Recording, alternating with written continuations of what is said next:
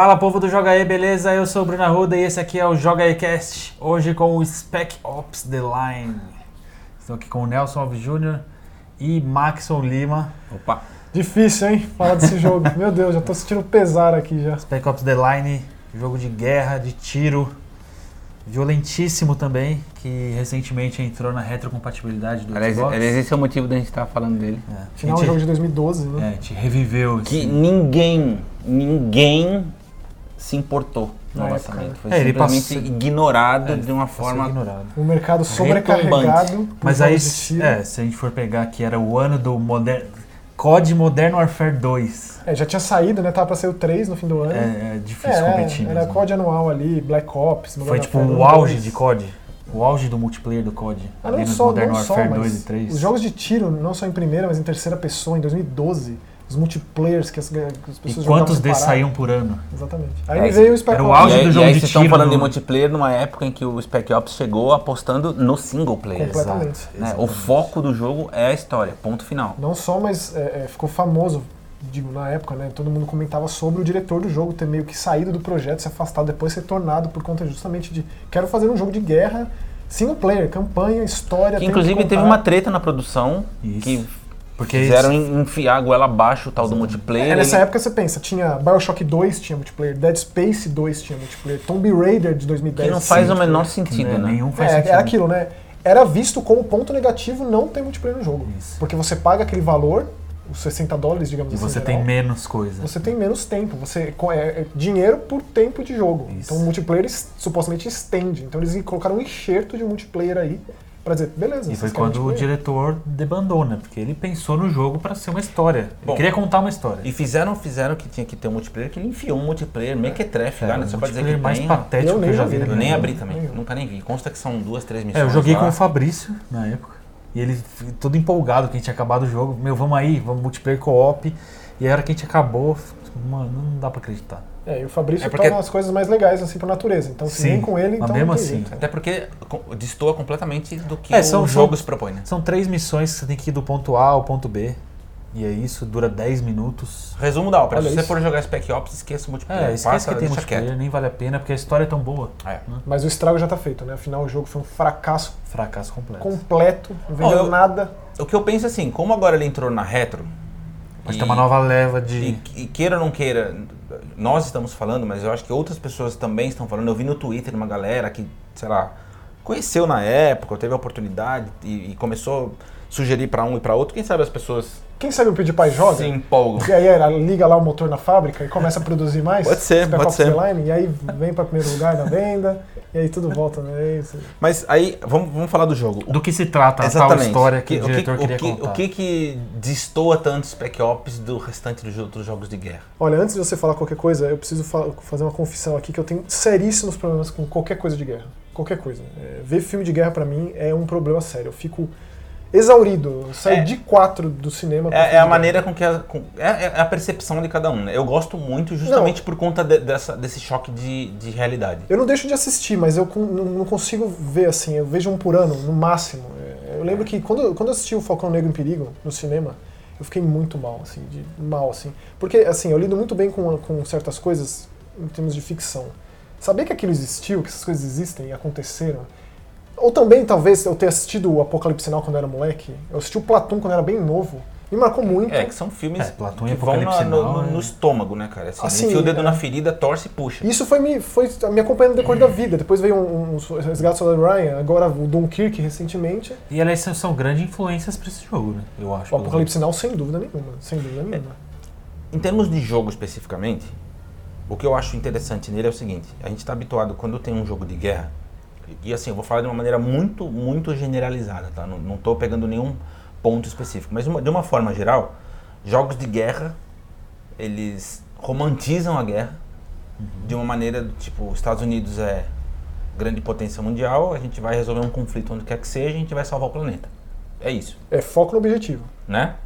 Não importa que o objetivo seja destroçar a cidade, matar todo mundo, é foco Exatamente. objetivo. Né? E, aí, e aí deixar aquela coisa de tipo a bandeira hasteada e todos somos americanos. Você controla o herói da Exa- humanidade. exatamente.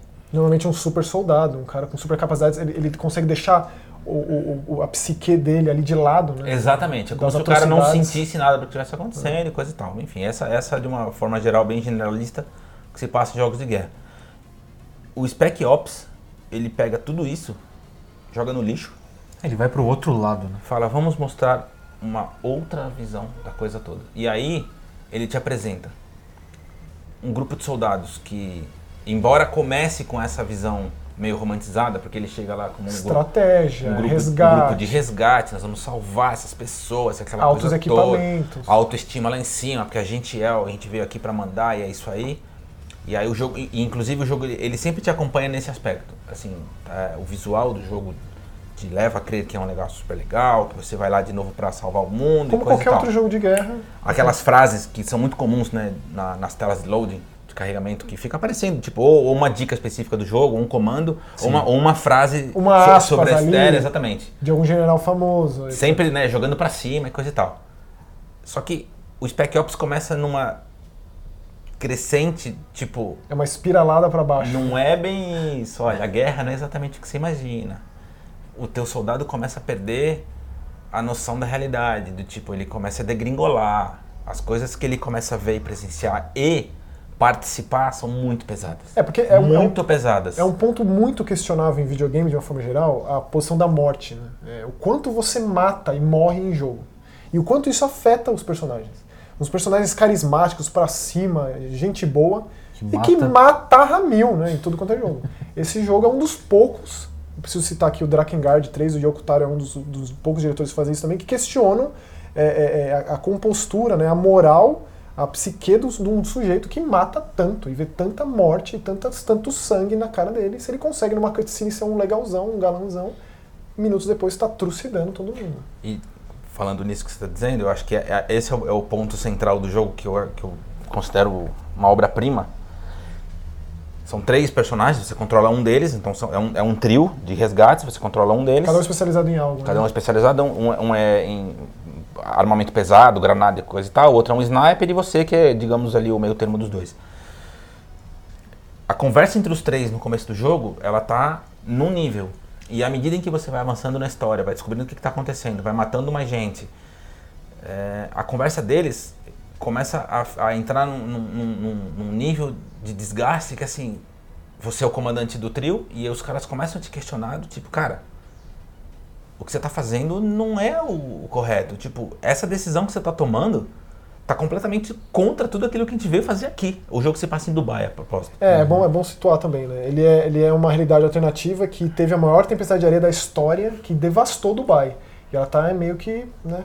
ilhada, completamente ilhada, lá. e aí você é um grupo de resgate que vai salvar, então, um, um, um, um- um pelotão, vai, é o 33º pelotão norte-americano, uma coisa assim, enfim, é, um, é um, um grupo de soldados que ficou preso lá e você está indo lá para resgatar, você descobre que nada, nada daquilo que aconteceu de fato, e aí quando a história entra no eixo, você começa a entrar, então, nessas, nesses detalhes dos teus amigos começarem a te questionar, de você próprio começar a te questionar, e aí o próprio Tela jogo loading. começar a te É, questionar, isso. o próprio jogo começa O a te jogo jogar na cara. o jogador. Tem né? uma metalinguagem absurda. Impressionante, até o ponto do jogo começar mandar umas frases no naipe. Você já tá se sentindo um herói? É, Quantos soldados americanos você matou hoje? e aí, exatamente, porque chega um ponto do jogo, e, e assim, é um spoiler, desculpa gente, jogo de 2012, se não jogou até hoje, acho que tá, tá- passou da época, mas Não, jogue. acho que a gente precisa falar dos nossos pontos mais. Al- algumas coisas precisam ser ditas. Ele chega num momento da história em que ele começa a lutar contra os próprios eh, soldados norte-americanos. E aí e ele, ele acredita piamente que o que ele está fazendo é o É correto. Sim. E aí ele toma umas decisões que, a menos que você seja um coração de pedra, você vai engasgar. Tipo, É. você, vai, você, vai, você vai parar pra olhar e falar assim, cara, é muita coragem o cara colocar isso num jogo. Ele Eu- causa uma ruptura entre o próprio grupo com as decisões. Né? eu, me- Então, eu- eu me lembro de uma cena é, do Call of Duty, se não me engano, do Modern Warfare 1 ou 2, vocês me corrijam aí, que, é um, que é um- foi, um- foi uma cena muito discutida coisa e tal, que é quando você entra no do aeroporto, Acho que é o 2, da Sim, Rússia, né? e aí você Isso. metralha os civis e coisa e tal, que aquilo O virou é notícia e do coisa Rio. e É tal. o 2, é o 2.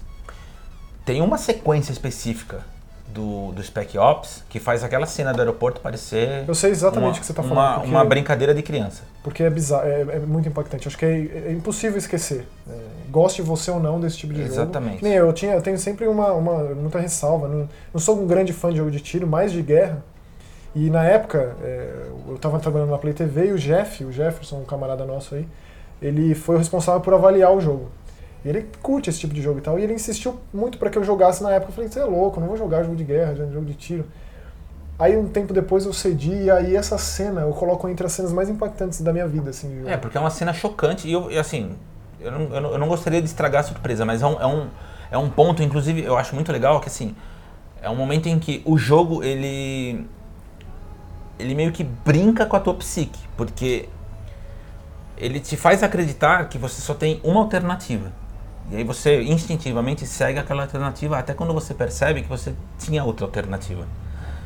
E aí você começa a notar quão pesado é aquilo, do tipo, você percebe que o personagem está numa situação de estresse tão grande que talvez se você também tivesse naquela situação, você não faria diferente. Você não, exatamente, você tomaria é, aquela mesma decisão. Eu acho que é, esse aí é o, é o sucesso do roteiro. É, quando você coloca uma situação excepcional e aí você entende o porquê daquilo está sendo feito, por mais absurdo que seja. Isso é uma, de uma desumanidade completa e absoluta. Mas é o que você falou, você não faria, você faria diferente, né? que opção você teria? E assim, é, sem falar dessa cena específica, o jogo de uma forma geral, ele, ele, ele trabalha com aquele lance da, da morte que você está sempre, tá sempre presente, seja nos cadáveres que você encontra, uma coisa que, que incomoda é, é a morte, essa decadência da cidade destruída e da riqueza, porque você está num hotel com estátuas de ouro, uhum, com aquários que te cercam, assim, paredes e chão de aquário, e com cadáver para todo lado.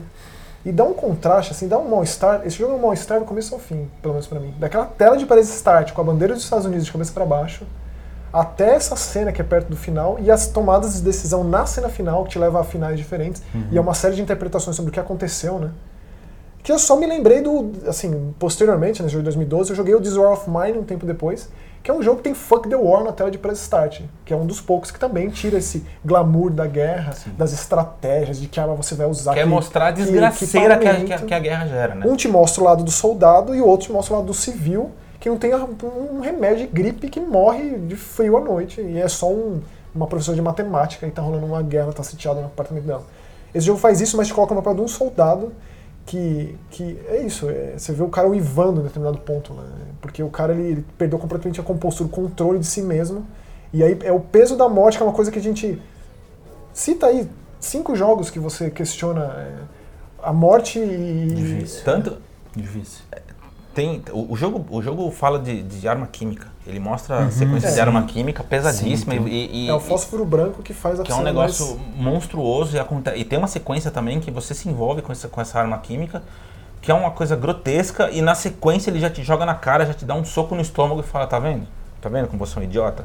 Tá vendo como como uma decisão é, tomada de maneira equivocada gerou um caos que você nem imaginava. É como que uma pessoa no estado desse pode tomar qualquer tipo de decisão. Exatamente. E tantas vidas na mão de um sujeito desse, no estado desse, que é o que acontece. As pessoas estão completamente à mercê da decisão desse cara. E é um sim ou não.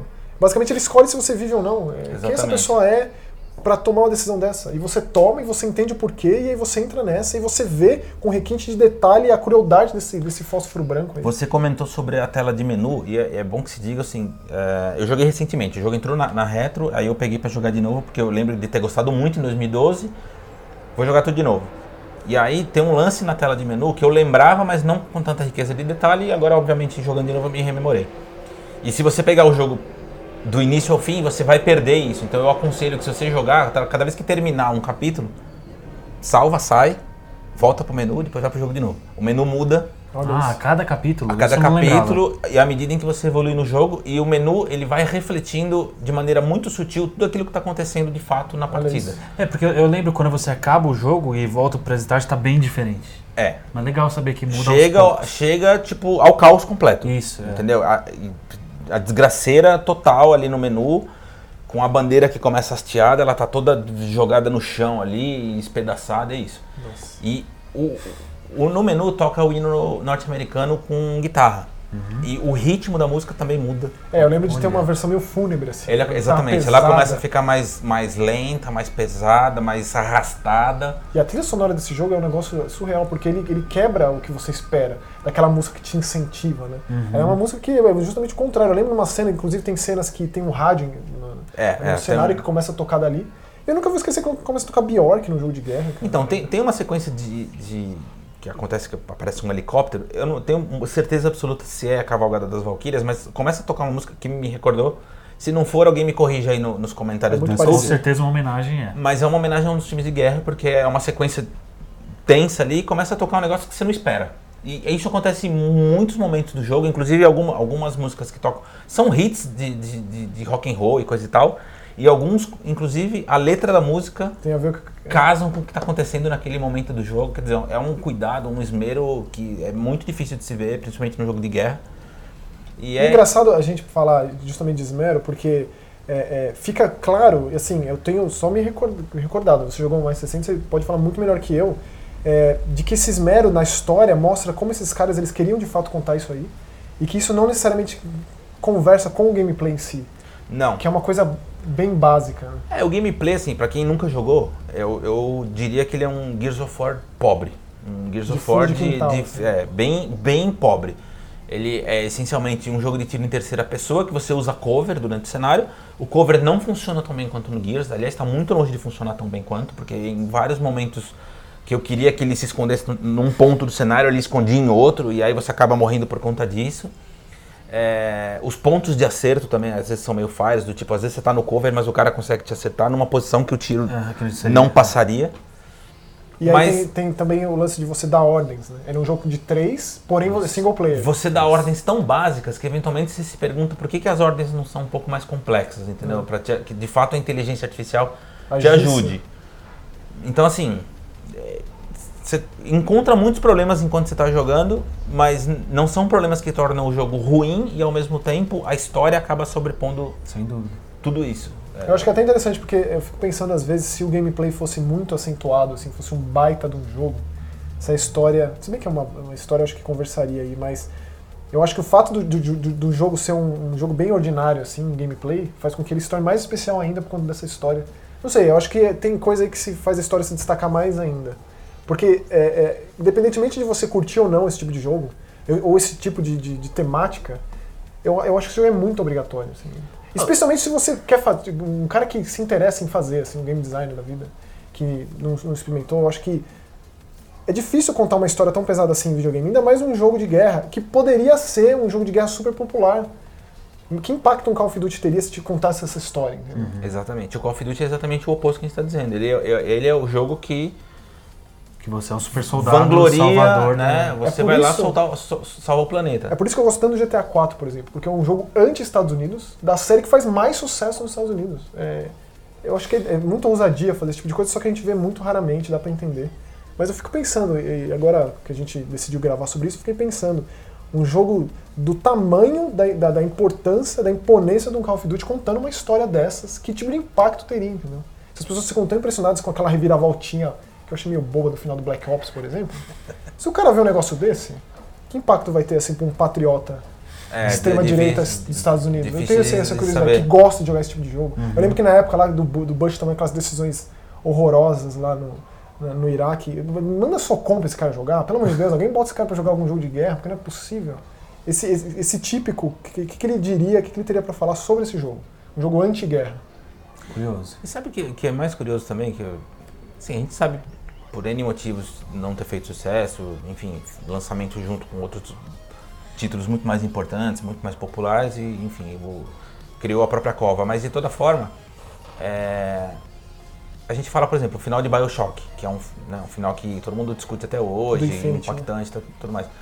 O, o final do, do Spec Ops, ele é, Eu, muito, é, muito impactante. eu diria, eu, eu colocaria ele ali no mesmo patamar de um Red Dead, do, Sabe, do Bioshock é, é Infinite. muito impactante e você saber que galera que curte esse tipo de jogo e não conhece esse tipo de jogo, deixou passar ou não se interessa até hoje, é, é triste até. É, e tem agora uma nova oportunidade de jogar no Xbox Que eu, One. que eu espero que as pessoas joguem, de verdade. Nem sei mais o que falar. Joguei tanto, gostei tanto. É, não, esse cara. jogo causa mal-estar. Eu não tô muito bem, não, cara. Tô com dor de estômago aqui, juro. Tem- Tem, uma outra coisa interessante nesse jogo também que não é muito comum, assim, é, você vê isso mais, por exemplo, na série ah, Tom Clancy, por exemplo, no, no Splinter Cell, Rainbow Six, às vezes tem isso que é o lance de tipo, dependendo do lugar que você, acerta, é um tiro e, e acabou, entendeu? Normalmente jogo de, de guerra, de tiro, é tipo, tá, tá, tá, tá, tá, tá, tá, tá, tá, tá, e o cara tá de pé. Esponja de bala mesmo. né? Ali é não. Eu, Tipo, dependendo de você acertar, é Tem uma isso? morte, tem. Mas em você também? Em você também. Do tipo, um sniper, se pegar bem. acertou em cheio, Mas na já, dificuldade- já era. Na dificuldade doentia, sim, mas não. Tá o tiro no pé morre, né? é, mas, mas é uma experiência que vale. Eu, eu acho legal. Pra quem curte de verdade. Bom, a gente fica por aqui com esse Joga aí Cast sobre Spec Ops The Line. Espero de Comenta- fato que vocês joguem. Ah, comenta aí É. no YouTube se você já jogou, se na época por que você deixou passar. A gente, a, gente- meu, a gente ficou, a gente comentou no, no Twitter, né, que ia gravar sobre isso. O, o Brunão do G1 foi- ficou Cris, desesperado, é, o o Cris, Cris. lá do Nós Nerds, falou Apareceram pessoas. "De- deixa eu Então o gravar. pessoal, o pessoal que jogou gosta mesmo. Então, tipo, seria legal saber o- por que vocês gostaram tanto. Tipo, É. deixa aí os comentários pro, pro, pro Ou por- pessoal poder ou discutir. por que vocês pularam na época? Que você Exato. estava jogando? É, é você- completamente compreensível que tenha muito jogo pra jogar. Era É. muito jogo pra jogar. Numa época de muita coisa, especialmente pra quem gosta, De gosta muito jogo de tiro. tiro. né? Olha, eu não faço nem ideia de quanto esse jogo tá na live, mas normalmente esses jogos do- da Retro não costumam, Não costumam ser caro, não. muito caro, não. Mesmo se você for a- atrás da caixinha Eu usada eu, mesmo, eu tenho a impressão, eu vi umas pessoas falando no Twitter que tava na faixa de uns 30, 40 reais. Olha, é um preço bem É, é um É um preço justo considerando o jogo maravilhoso que é. Bom, então manda nos comentários, caso você esteja ouvindo no iTunes ou no blog do jogaí.tv. Vá lá no youtube.com.br jogaítv, comenta, curte, compartilha, manda sugestão de próximos temas. É isso aí. é tudo isso mais. mesmo. Beleza? Até a próxima. Valeu.